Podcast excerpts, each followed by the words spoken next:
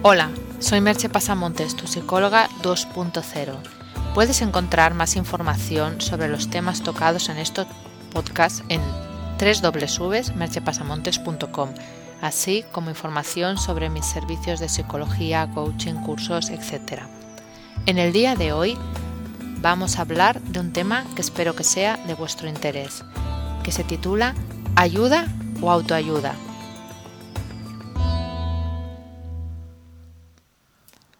La popularización de la autoayuda y el coaching creo que ha llevado a algunas personas a creer que cualquier problema psicológico puede resolverse con un libro o una buena lista de consejos.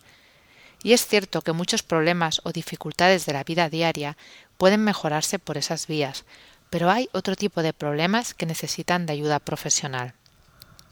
Tal vez nos sucede que en España todavía no está asumido el hecho de ir al psicólogo como algo dentro de la normalidad. Pasar por un problema psicológico es algo tan normal como puede ser tener un problema que requiera de ayuda médica, un problema de índole media. Y así como si te rompes un brazo, no acudes a un libro de autoayuda para ver cómo ponerlo en su sitio, de la misma manera, si tienes un problema psicológico, lo más lógico sería que acudieras a alguien especializado en el tema. Y además, sin ningún tipo de vergüenza o aprensión, pues tener un problema psicológico es más frecuente de lo que puedes pensar. ¿Y acaso te da vergüenza ir al médico si te rompiste un brazo? En otros países, como en Estados Unidos, que tantas veces tomamos como referencia en temas como el espíritu emprendedor o la investigación científica, es muy, es muy habitual entre las clases medias, no hablo evidentemente de personas que viven con lo justo, pero entre las clases medias, ir al psicólogo no solo por tener un problema, sino para contar con un punto de vista objetivo y con criterio que les ayude a llevar mejor su vida. Sí, puedes decirme que eso ya lo haces con los amigos, y eso ya lo expliqué en otro podcast, y si quieres puedes releerlo, que se titulaba justamente Ir al psicólogo o hablar con un amigo. Establecer un límite en qué temas podrías tocar con el psicólogo, cuáles con el coach y cuáles puedes mejorar con la autoayuda resulta un poco complicado y algo arriesgado, tengo que confesar.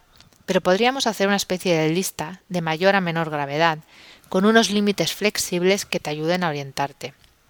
Algunos de los que diré caen por su propio peso, pero los pondré a fin y efecto de que la clasificación, esta especie de clasificación, sea más clara. En primer lugar estarían los desórdenes psicóticos.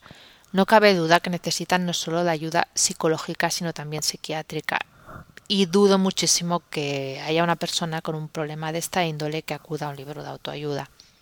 Los trastornos depresivos yo diría que solo en casos muy leves podría no ser necesaria la ayuda psicológica, pero incluso en esos casos la recomendaría, pues el paso de algo leve a algo menos leve es más ligero de lo que podemos creer, y en algunos casos se requerirá también de medicación.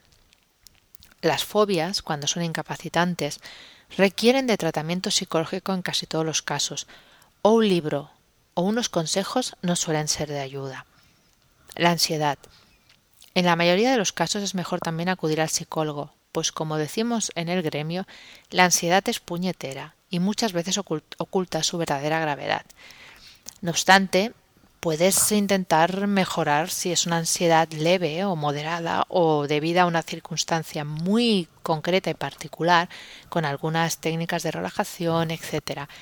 Pero ya repito, mm, cuidado con la ansiedad porque a veces oculta su verdadera cara.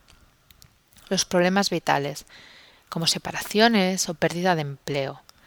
De nuevo dependerá de la persona, pero si eso genera trastornos psicológicos, si eso genera un trastorno más allá de lo que sería esperable por el problema, o más grave o más acusado, recomendaría de nuevo el psicólogo. El coach lo recomendaría solo si es alguien realmente preparado y experimentado, pues en esos problemas vitales, cuando tienen una cierta gravedad, pueden concurrir problemas psicológicos como os he comentado. Los cambios vitales, no problemas sino cambios. Si no se viven como un problema grave y no hay trastornos psicológicos añadidos, un buen coach puede servirte. Un libro de autoayuda se te quedará corto con casi total seguridad.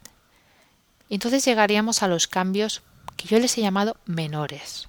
que podría ser un cambio de hábitos, conseguir un objetivo determinado, etc.